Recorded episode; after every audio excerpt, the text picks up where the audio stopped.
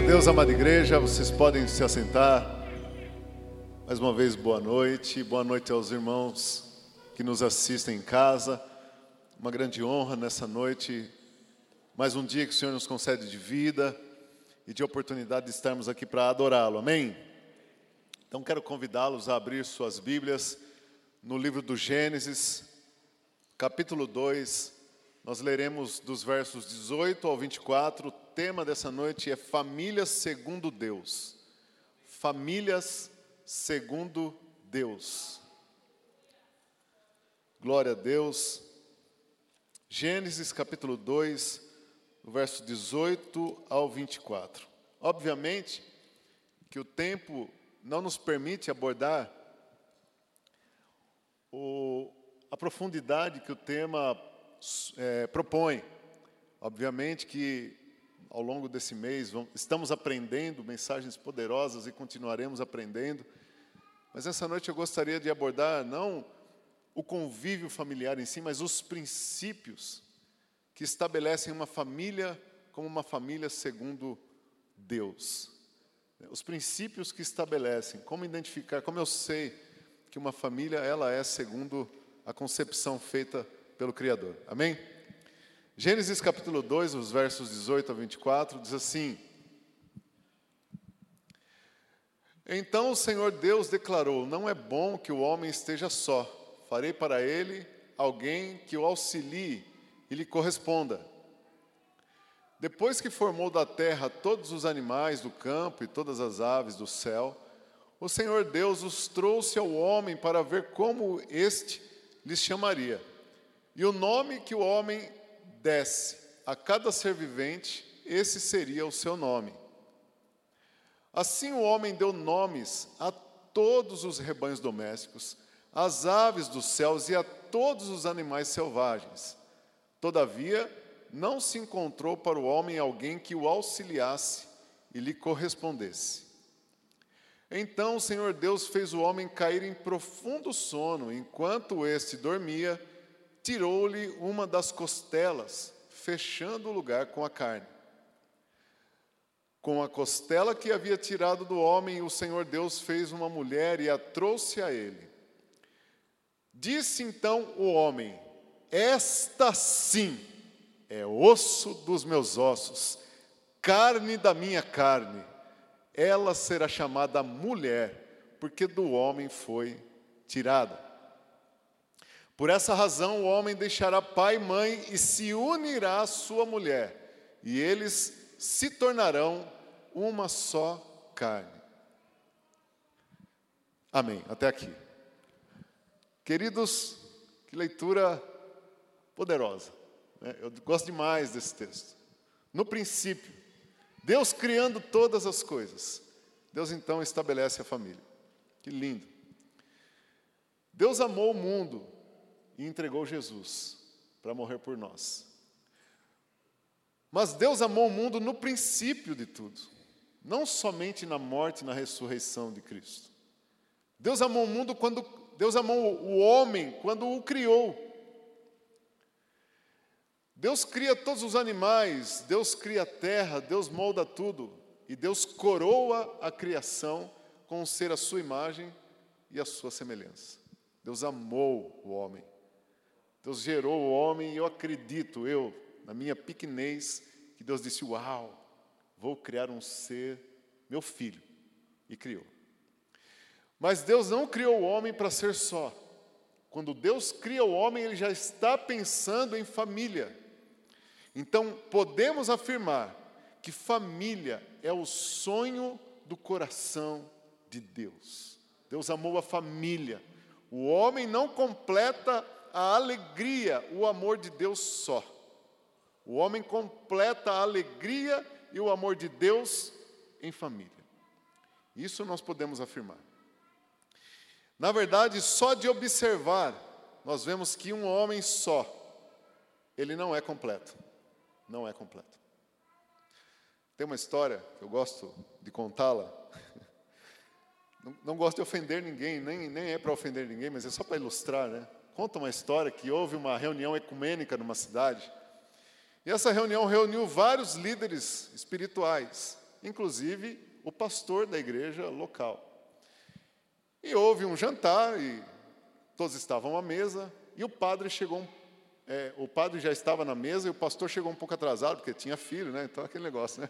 Chega com o filho, com a família, atrasou um pouquinho. E ele chegou e a única mesa disponível é onde estava o padre. E ele, ô, oh, seu padre, posso sentar aqui? O padre pode, claro. A esposa do pastor foi no toalete arrumar a maquiagem, né? Enquanto ela estava lá, rolou um papo entre o padre e o pastor. O pastor estava tomando um copo de chope e ele pegou o copo e disse assim, o padre, né? Disse, ô pastor, quer tomar um gole? Oh, pastor, desculpa, rapaz, esqueci. Sua religião não permite, né? Mas você não sabe o que você está perdendo, hein, pastor? Aí a conversa foi discorrendo e o padre, então, sacou do bolso um charuto cubano. Ele cortou o charuto, acendeu. Pastor, quer um? Oh, desculpa, pastor, esqueci. Sua religião não permite, né? Rapaz, é cubano, você não sabe o que você está perdendo. De repente chega a esposa do pastor. E ela senta. E o pastor falou: Padre, cadê a sua esposa? Ah, desculpa, padre, esqueci. Sua religião não permite, né? Você não sabe o que você está perdendo, padre. Isso é para ilustrar, meus amados, que o homem só não é completo. Né? O homem só. Eu, eu digo para os irmãos, digo eu, né? digo eu, assumo a minha responsabilidade, que o celibato é um assassinato à integridade de um homem. Né? O celibato é um assassinato à integridade do homem, salvo um chamado específico para isso. Né? Porque nós nos completamos em família. Nós nos completamos em família. Eu conheço, conheci um pastor, um pastor muito consagrado a Deus, é, estava numa reunião numa igreja é, do Brasil para Cristo, lá em Campo Limpo, e esse pastor estava lá, ele é solteiro, acredito que até hoje ele é solteiro, e Deus usou ele em profecia, foi algo muito tremendo. Foram poucas as vezes que eu e minha família presenciamos uma profecia genuína, não profetada, uma, uma genuína profecia. Nós chegamos nessa igreja, uma igreja bem humilde, e esse pastor estava lá, pastor Newton, da Assembleia de Deus, ele tinha ido pastorear em Vitória, ele estava se despedindo aqui. E eu não o conhecia, e ele estava orando, e, e nós participamos do culto de um pastor muito amigo, conhecido do Brasil para Cristo, e ele chamou o pregador da noite. E eu olhei, né, disse onde estava, e, e esse pastor saiu lá de trás, ele estava sentado bem atrás, ali orando, e ele foi para frente, e quando ele chegou na frente, ele tomou o microfone, e ele disse assim, olha, essa família que está aqui à esquerda, vocês mesmos, Deus acabou de me revelar que vocês estavam saindo de casa num maior dilema, vocês estavam brigando, discutindo, vocês não queriam estar aqui, vocês ainda estão discutindo se vale a pena vir à igreja ou não. E aí ele foi profetizar, irmãos, ele começou a profetizar, e aí a família ficou tão em choque que quando ele acabou, ela foi inteira frente à família e testificou exatamente tudo que ele tinha dito. Falou: Olha, eu nunca vi esse pastor na minha vida, mas ele disse tudo o que aconteceu. E nós estamos reforçando a aliança com Deus aqui. Nós não vamos sair mais da igreja porque sabemos que Deus realmente nos ama. E esse pastor, ele disse, testemunhando lá naquele dia, que ele tinha escolhido ser solteiro. Ele falou que ele recebeu um chamado de Deus para ser solteiro. Ele não, ele não serviria casado. Ele disse: Olha, foi Deus quem me revelou. Então foi uma experiência muito pessoal dele. Ele, naquele momento ele não casaria e de fato ele, ele era solteiro e ele servia a Deus assim. Quantos conhecem mais alguém assim? Levante a mão. é bem específico. Então, resumindo, o homem e a mulher foram gerados em Deus para constituir família. Amém? Meus amados, então, debaixo desse desse consenso, o que é família? É importante nós falarmos brevemente sobre isso nessa introdução, porque hoje em dia, falar de família não é tarefa fácil. Dependendo de onde você trabalha, onde você estuda, falar de família é um grande desafio. Você é conservador. A minha esposa, ela está estudando e, e, ela me mostrou um, um é, um folhetinho com algumas ilustrações que, de símbolos de gênero. Eu nunca tinha visto aquilo, foi a primeira vez. A gente conhece o símbolo feminino e masculino, sim ou não? Feminino, masculino. Mas tinha uma infinidade naquele folhetinho, Jonas. Eu fiquei horrorizado. O que, que é isso? Tinha dois para cima, dois para baixo, dois juntos, dois separados. Meu Deus do céu! Porque agora nós estamos enfrentando um grande desafio sobre família. Então é muito importante nós termos bem definido o que é família. E não nos equivocarmos e não nos distanciarmos nem um milímetro daquilo que nós estamos falando nessa noite, que é família, segundo Deus. Você respeita? Obviamente. Concorda? De jeito nenhum. Então nós precisamos alinhar muito bem isso, meus amados. O que é família, segundo Deus, segundo os valores e os princípios do Criador da família? Né? Deus foi quem criou a família, quem estabeleceu a família. Ele amou a família. A família corresponde ao amor do Criador. Toda vez que eu constituo família, eu correspondo ao amor do Criador. Porque família é a instituição mais básica, é basilar da, da, da sociedade. Família é a instituição mais básica da sociedade. Uma sociedade nasce através de família. Sem família não existe sociedade, em lugar nenhum do mundo. Então, família é a instituição básica, formadora, embasadora de qualquer sociedade. Eu estou para mim que algumas mentes malignas querem mexer na estrutura da família para poder promover confusão na sociedade e, com isso, alcançar interesses pessoais. É por isso que a família é tão atacada. Porque uma família bem estruturada, bem consciente, bem organizada, feliz, vai começar a observar outras coisas, sabe o que quer, sabe onde quer chegar, conhece seus direitos. Mas enfim, isso é tema para uma outra, uma outra discussão. Família, meus amados, é constituída de homem, sim ou não? Mulher e filhos. Família básica. Segundo Deus. Segundo Deus. Uma família nasce num casal hétero, segundo Deus. É Deus quem diz, não sou eu. Deus é quem estabeleceu assim: homem e mulher os fez. Família segundo Deus. É numa família que nascem os grandes pensadores. Veja, Einstein saiu de uma família. É, Isaac Newton, é, Tales, é, é, Sócrates, Jesus nasceram de uma família. Porém, Hitler também nasceu de uma família. Então a família ela é embasadora. Uma família bem resolvida, uma família bem estruturada, ela projeta grandes homens e mulheres, mas também uma família mal estruturada pode projetar marginais, pessoas más, pessoas que vão, que vão causar ma, mal na sociedade.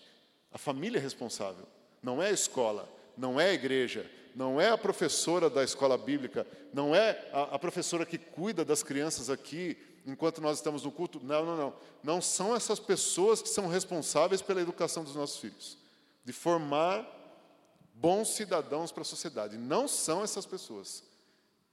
Quantos aqui são pais e mães? Levante a mão. Então diga assim comigo: eu sou o responsável. Não podemos delegar essa missão. Essa missão é nossa. Amém? Então, o conceito de família é isso. A estrutura familiar é pai, supridor. Gênesis 3, 19. O pai é o supridor, é aquele que traz o sustento, é o líder, é a segurança da família. Gênesis 3, 19 diz assim: Com o suor do teu rosto você comerá o seu pão até que volte à terra, visto que dela foi tirado. Então, é ao homem delegado a missão de trabalhar, de sustentar, de suprir. Veja, contexto familiar.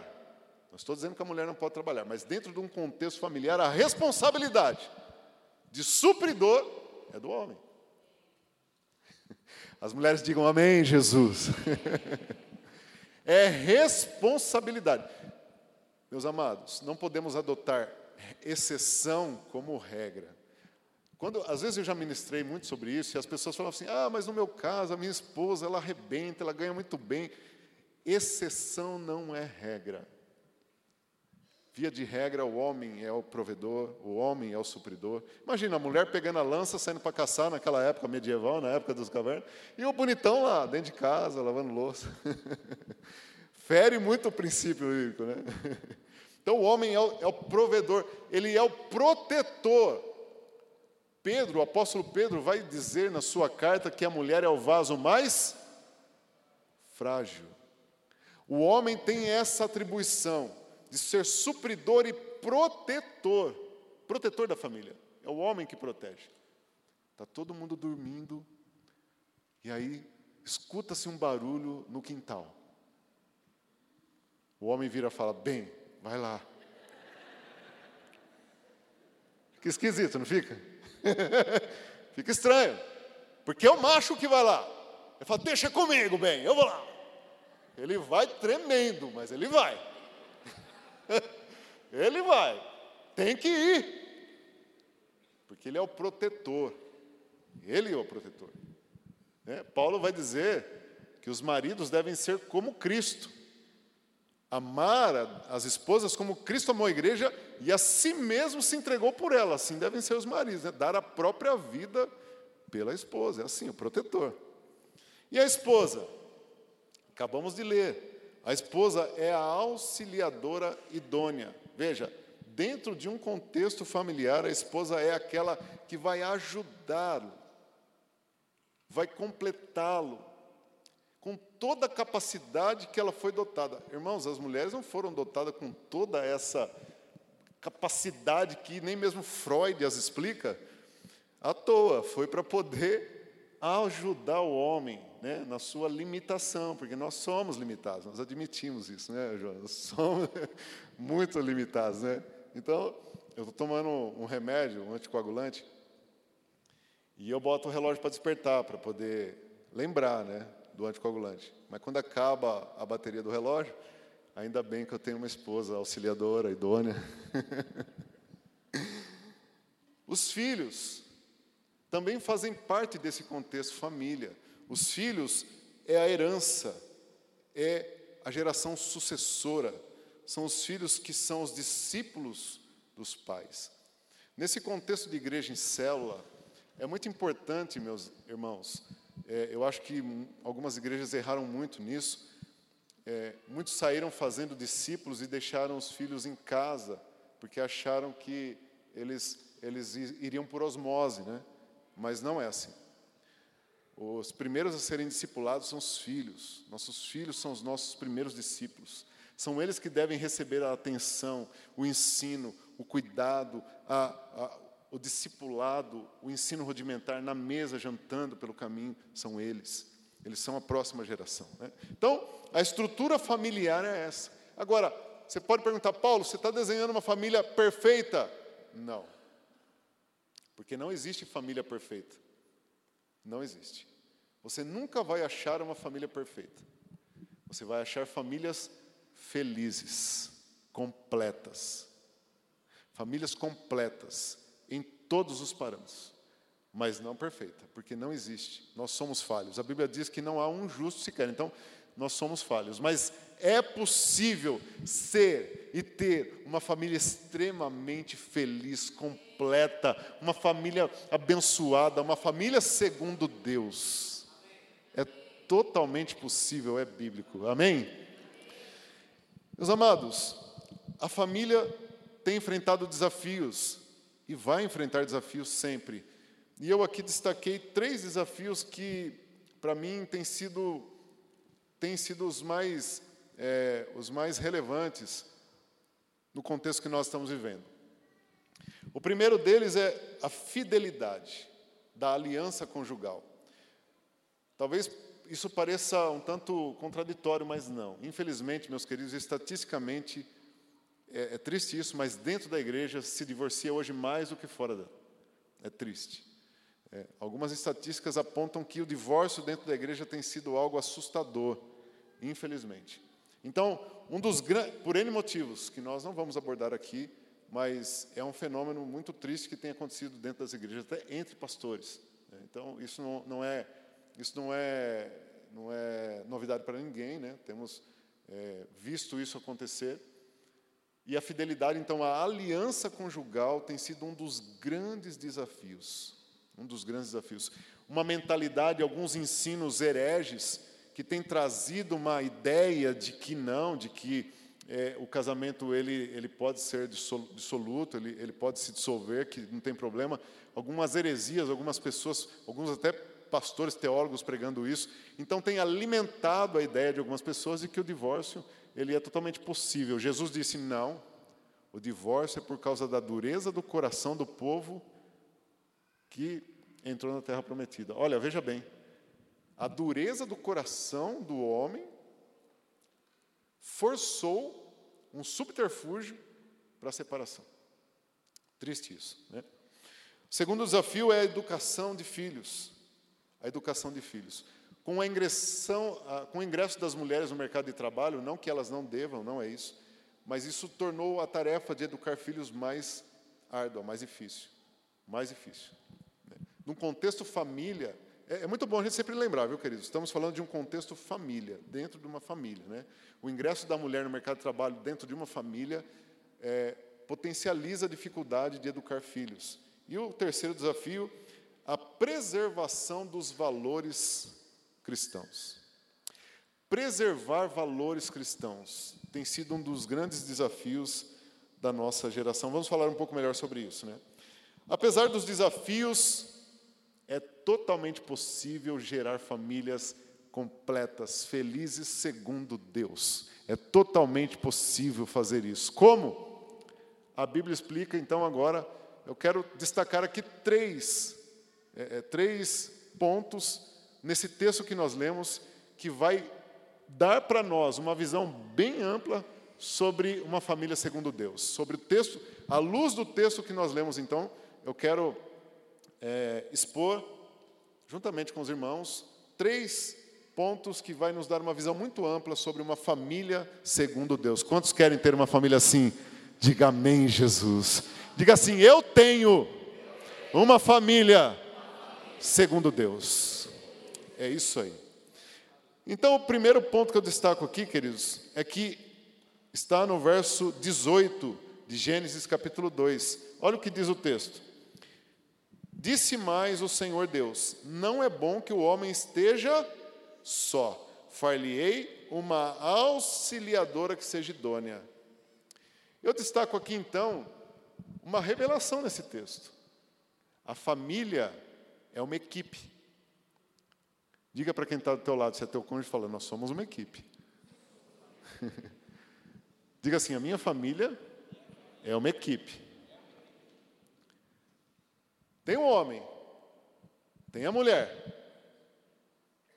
tem filho. É um time. É um time, é uma equipe.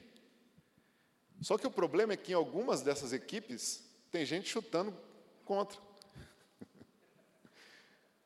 O marido tem que falar assim para a esposa: Meu bem, o gol é para lá. Filhão, o gol é para lá. Mas família é uma equipe. Uma equipe tem o mesmo objetivo, a mesma objetivo meta, né? Os mesmos valores e o mesmo ritmo. Isso é importante nós guardarmos, ó. Família tem mesmo, os mesmos objetivos, os mesmos valores e o mesmo ritmo. Teve um camarada frustrado com família que ele ouviu isso um dia, ele disse assim: Olha, a sua esposa lhe foi dada para te auxiliar, para te ajudar. Aí ele disse assim: Pois é, eu ganhei uma esposa para me ajudar a resolver todos os problemas que eu não teria se não tivesse ela. Esse é mal resolvido. é mal resolvido, queridos, porque quando você casa, o problema é comum, não é individual. Né? É uma visão muito distorcida da família. Né? Mas, por, de vez em quando, a gente encontra uns camaradas assim. Né? Então, quando nós somos uma equipe, uma equipe tem a mesma meta, a equipe tem o mesmo, a, a mesma objetivo. Mas o problema é que às vezes um quer ter filho, o outro não. Não, agora é a hora. Não, agora não é. Não, agora é a hora de ter filho. Não, agora é a hora de trocar de carro. Não, agora é a hora de ter filho. Não, agora é a hora de viajar ao mundo. e aí começam então os problemas, porque no mundo, imagine no mundo que nós estamos vivendo, meus queridos. As mulheres estão arrebentando. Eu acho o máximo. Eu vejo umas mulheres, uau, né? Eu vejo umas mulheres que, se deixar, não tem limite, né? porque a mulher é assim, ela, ela foi dotada com isso, na sua, a sua essência é assim. Né? A, a mulher tem, tem, tem, ela tem, na sua essência, parâmetros que o homem nunca vai pensar ter.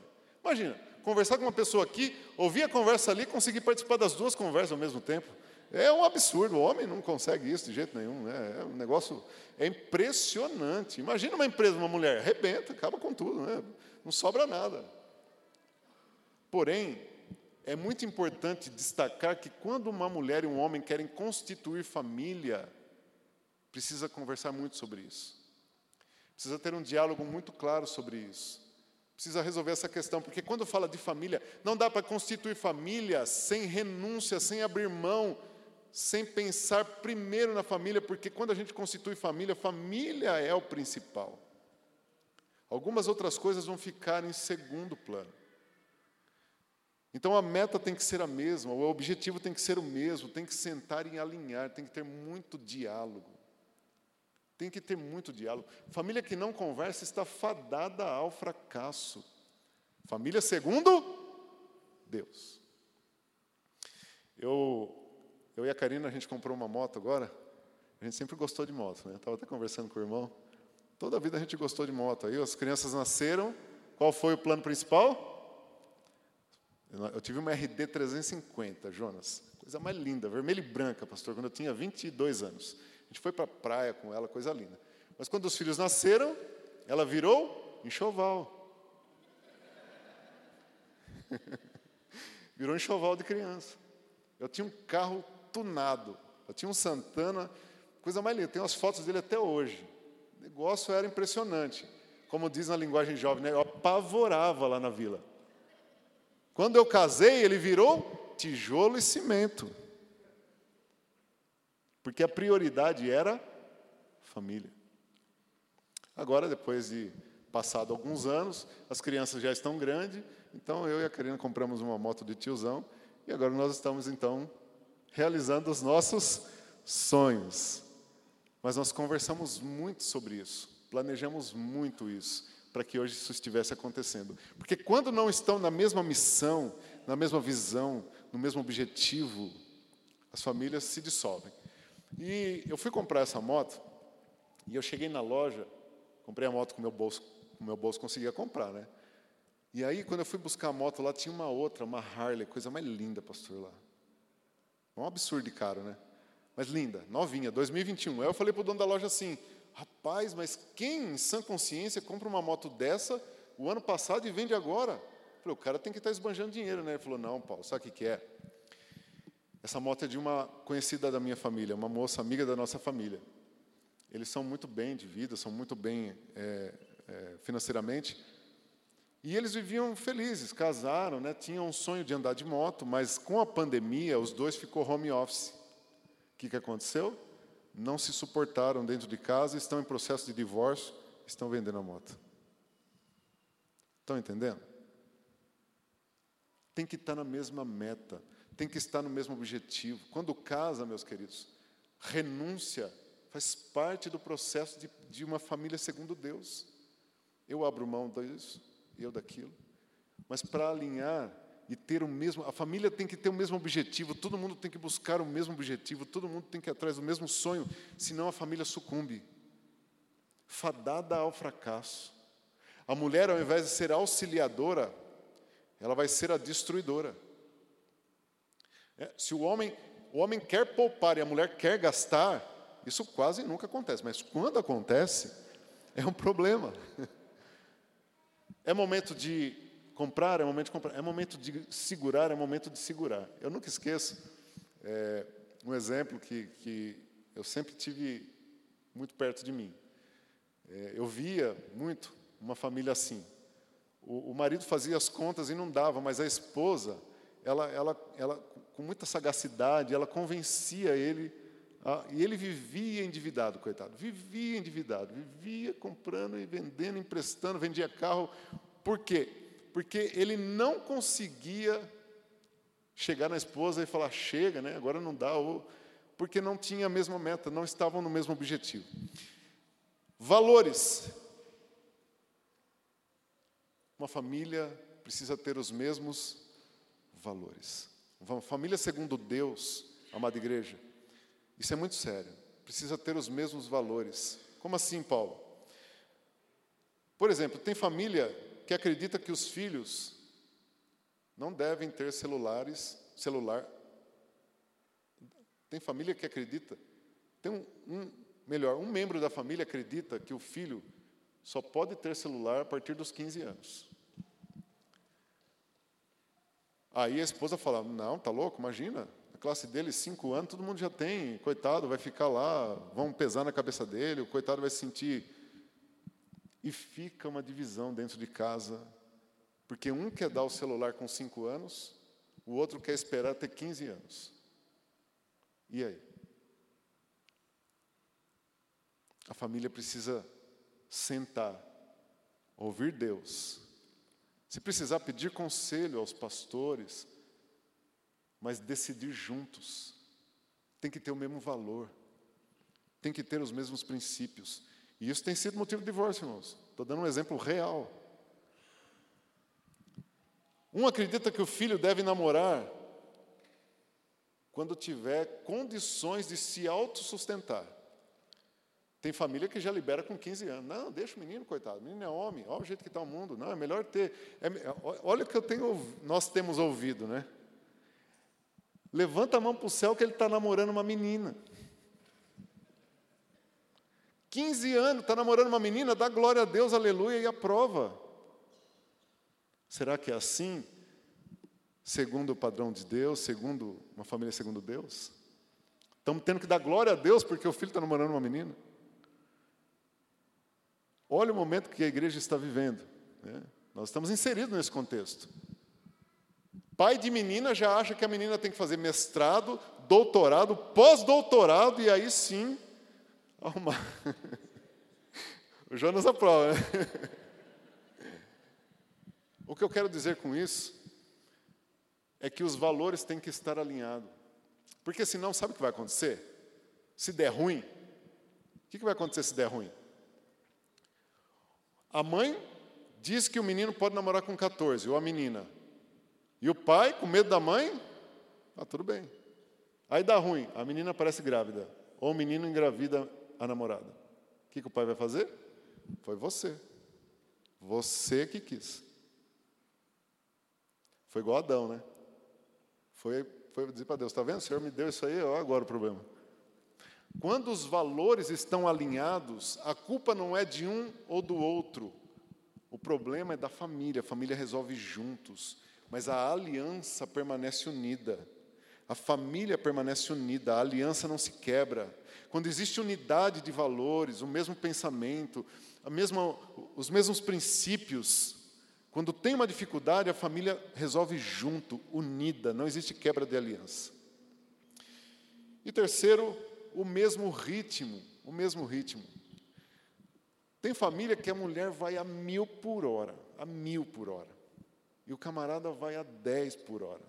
Vai, ele vai. Eu, eu, eu tenho para mim que às vezes ele pega o vácuo né, da mulher e vai, porque está difícil. A mulher é muito acelerada e o camarada, ou ao contrário, né, o camarada está muito na frente e a mulher um, pouco mais retraída, um pouco mais. Sabe, meus queridos, uma coisa que é importante quando a gente casa, a gente tem que alinhar o compasso. Imagine um time de futebol, né? Uma pessoa corre demais, sai correndo na frente sozinho lá e não resolve nada. Ele precisa que o time vá junto. Os filhos precisam ir juntos, a família precisa estar junta. É importante acertar o ritmo. Eu não sei em qual área o ritmo está muito avançado, seja ministerial, seja profissional, seja qual área for, qual ritmo mas o ritmo precisa, o compasso precisa ser alinhado, porque uma família precisa andar junto, uma família tem que ter, é uma equipe. Uma família é uma equipe, tem que ter a mesma meta, os mesmos valores e o mesmo ritmo, senão, não vai. Senão, não consegue alcançar os seus objetivos e não a consegue ser segundo Deus. Segundo ponto que eu destaco aqui, que o texto que nós lemos nos mostra uma família segundo Deus, é que não só uma equipe, mas uma família segundo Deus também tem liderança. Toda equipe tem liderança, sim ou não? Toda equipe tem liderança. E é interessante que, quando, quando eu estava noivo, para casar, eu e a Karina tivemos o privilégio de participar de muitos encontros de casais. Hoje é mais difícil a gente ver isso, né? Graças a Deus que agora tem o culto da família. E eu quero, eu quero desafiar os jovens, jovens que vão casar, que estão noivos, ou que namoram. Eu quero te dar o meu testemunho pessoal, jovem. Eu e a minha esposa, antes de casar, nós participamos de muitos eventos assim, muitos. Isso foi fundamental para formar em nós esse conceito de família segundo Deus, porque nós, como jovens, estávamos inseridos numa sociedade que tinha hoje pior ainda, né? Tinha opiniões e valores totalmente contrários do que Deus pensa. E por mais que nós estejamos na igreja, isso não é garantia de que nós vamos ter esses princípios, esses valores no nosso coração, se nós não aprendermos deles. Foi fundamental para que a nossa família alcançasse essa felicidade segundo o coração de Deus. Então, participar de ensino sobre o tema é fundamental para quem quer e vai casar. Porque além de ser uma equipe, uma família tem liderança. E eu pergunto, qual é a liderança instituída por Deus na família? É o homem. É o marido. Ele é o líder. É o homem que é o líder. Você sabe, queridos, numa empresa, às vezes a gente na empresa olha um líder e vê dentro da equipe pessoas que têm potencial para ser melhor do que aquele líder lá. Você observa e fala, poxa vida, mas por que, que ele é o líder e não fulano? Porque fulano é muito mais capacitado. Porque quem instituiu o líder foi o superior dele e acabou. Todo mundo diz amém e vai impulsionar o líder para que ele tenha sucesso como líder. Na família, a mesma coisa. Eu não tenho dúvida que muitas mulheres seriam melhores líderes do que seus maridos. Tem potencial para ser muito melhor. Eu não tenho dúvida disso. Existem mulheres, como eu já falei, extremamente capacitadas para isso. Mas o superior estabeleceu o líder, o homem. Então, o que, a mulher faz? Ela ajuda o homem a potencializar a sua liderança. Isso é fundamental. Estou falando de família segundo Vocês vão ouvir aí os liberais dizer assim: ah, conversa retrógrada essa, que conversa fiada. Não, isso aí é da era medieval. Ah, é? Constitui a sua família contrária, você vai ver depois onde a gente vai se encontrar. Nas reuniões para reconciliação de casais. Eu e minha esposa aconselhamos casais há mais de 18 anos. Sempre o tema é o mesmo. Meus queridos, o homem é o líder, mas Paulo, ele é um banana.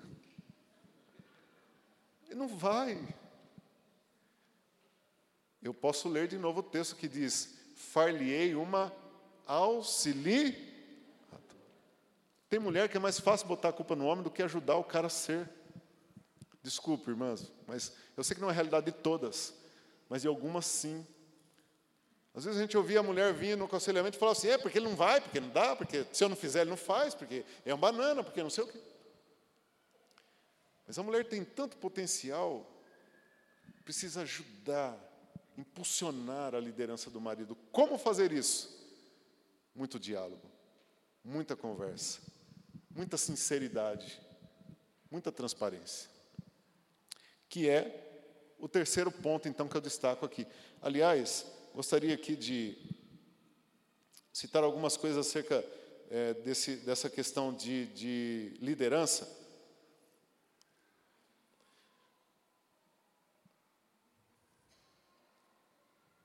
Uma das coisas que Adão falhou foi nessa questão de liderança, meus queridos. É, é, é importante a gente perceber isso. Adão ele assumiu a responsabilidade como chefe do lar. Né? Importante para nós homens entendermos isso. Mas A Bíblia diz, se nós continuarmos a leitura, que Adão não supervisionou sua família. A esposa dele estava recebendo influência externa e ele não percebeu. Olha o que diz o verso 24 do capítulo 2 de Gênesis que nós lemos. Vamos ler? Olha o verso 24 que diz. E esse verso é importante. Por isso, deixará o homem pai e mãe, e se unirá à sua mulher, e eles se tornarão uma só carne. Um time, uma família com uma liderança. É importante que o homem supervisione a família, o homem assuma essa liderança espiritual, familiar, principalmente espiritual. Adão falhou, ele não estava supervisionando as influências externas que a sua família estava recebendo. Não estava supervisionando. Você sabe, meus queridos, com Adão a serpente foi o diabo, mas às vezes no casamento a serpente é a sogra, é o sogro. É um problema. Quando influências externas começam a entrar na família e o marido não assume a liderança. É lógico, ninguém vai faltar com respeito com o sogro com o sogro, né? Mas senta na mesa e fala, vem cá, olha, aqui decidimos nós, não é a sua mãe. Aqui decidimos nós, não é o seu pai. Aqui decidimos nós, não é o amigo que você tem na empresa, não, não. Aqui decidimos nós. Somos nós que decidimos. Essa liderança é fundamental, meus queridos, numa família. O homem ter essa liderança com o auxílio da esposa. Porque hoje, infelizmente, acontecem de nós olharmos para uma família e essa família não tem identidade. Não tem identidade, ela é um pouco de tudo. Ele é um pouco da sogra, do sogro, ele é um pouco do vizinho, um pouco de tudo. Ela não tem identidade porque falta liderança. Por último, então, terceiro ponto que eu vejo aqui é a transparência, versículo 25 do capítulo 2, que diz assim: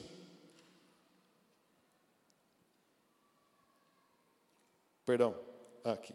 Ora, um e o outro, o homem e sua mulher estavam nus e não um outro ponto que denota uma família segundo Deus é a transparência. Todos esses outros pontos que nós falamos aqui vai depender desse último, da transparência. A Bíblia diz que o homem e a mulher estavam nus, mas não era só de roupa. Não era despido somente quando se despiam. Essa nudez aqui vai muito mais além para nós. É uma transparência total. Não havia segredos entre eles. Ninguém tinha senha, o Adão não tinha senha do Facebook e a Eva também. Não. A senha do Facebook era a mesma para os dois. Meus irmãos, assim, eu, eu, eu, assisto isso atônito, né? Casais que, não, não, eu tenho a minha vida, ele tem a dele, e nós temos uma família. Não cabe nessa cabecinha aqui, não consigo entender.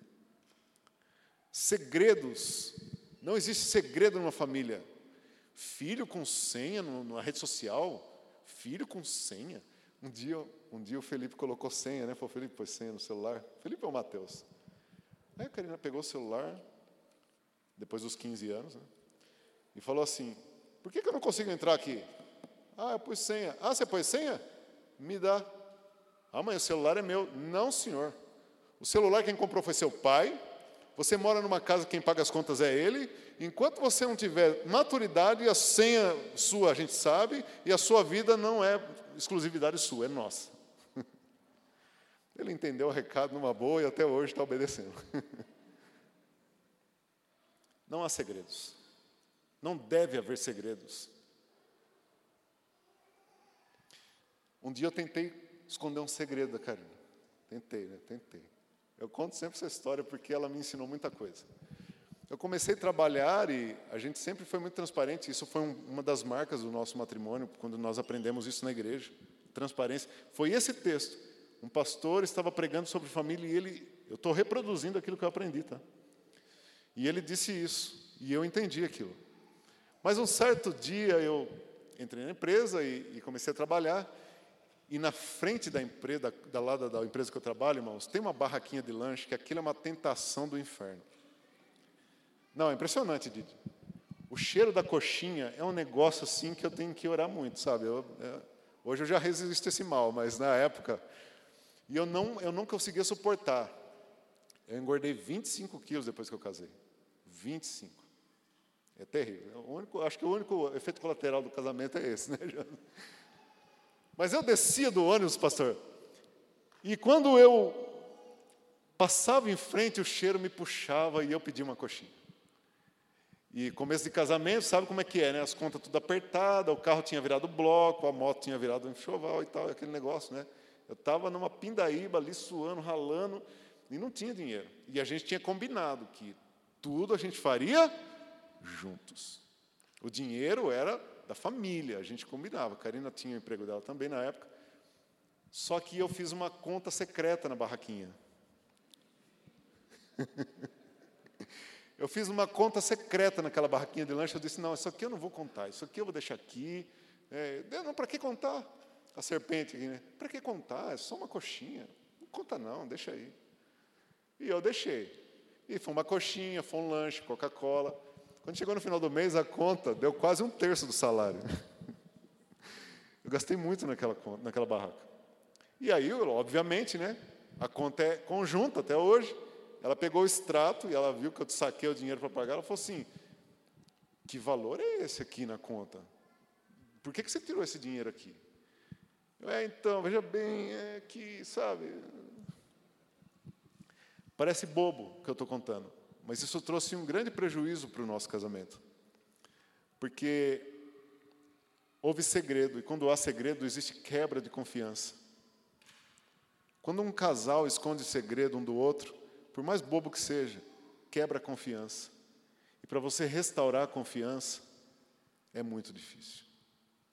Vai tempo. Graças a Deus a gente chorou. Eu, eu olha, por causa de uma conta numa barraquinha, eu, tive, eu chorei muito, pedi perdão a ela, disse que aquilo realmente. Porque se isso se torna comum, a conta da barraca pode alcançar proporções depois que a gente não consegue controlar. E graças a Deus a gente conseguiu reverter isso. E, e, e, óbvio que nós temos muitas falhas, mas a transparência é uma marca de um matrimônio segundo Deus. Transparência. Relacionamentos em rede social que o marido não sabe. Relacionamentos em rede social que a mulher não sabe. Amigos que são amigos só de um, não é amigo do outro. Eva fez amizade com uma pessoa que não deveria ter feito. É muito importante, meus queridos, que a nudez no matrimônio seja completa, total, e não parcial. É muito importante. É muito importante que os casais aprendam que as novidades que o mundo, o mundo que nós estamos vivendo traz, não é nada novo para a família que Deus constituiu há milhares de anos atrás. Não existe nada novo. Tudo que uma família precisa saber para ser feliz e completa está aqui. Eu diria para vocês que está nesse texto que nós lemos. É isso que uma família precisa para ser completa. Precisa ser unida, um time. Precisa precisa de uma liderança forte, de um homem de Deus, temente a Deus, de uma mulher de Deus, capacitada, idônea, e de muita sinceridade e transparência, muita transparência. Quero que vocês coloquem de pé. E meus amados, eu sei que eu não trouxe nada novo, a gente está talvez habituado a ouvir isso. Nós temos uma responsabilidade como família cristã de não somente pregar isso, mas ser essa família. Ser, resistir, resistir às ofertas, às tentações. Nós fomos gerados, uma família gerada em Deus, para ser luz para este mundo, para ser referência para as famílias que estão cada vez mais aos cacos Famílias e famílias aos cacos, precisando aprender princípios tão básicos, tão fundamentais. Aprender o que é ser uma família segundo Deus. Talvez nessa noite nós tenhamos aqui, ou estão assistindo conosco, famílias já despedaçadas. Talvez você diga, Paulo, talvez essa informação acho que chegou tarde demais para mim. Eu quero te dar uma boa notícia. Para Deus não existe nada que seja tarde. O sangue de Jesus Cristo é a diferença em toda a família. Porque pelo sangue de Jesus nós podemos ser renovados. restaurados. Uma família pode ser restaurada pelo sangue de Jesus. Um casamento pode ser restaurado por Cristo. Uma, uma, uma família que talvez esteja até separada no papel, pode ser feliz de novo, porque Jesus é o Senhor da reconciliação. Em Jesus nós somos reconciliados. Casamentos podem ser reconciliados.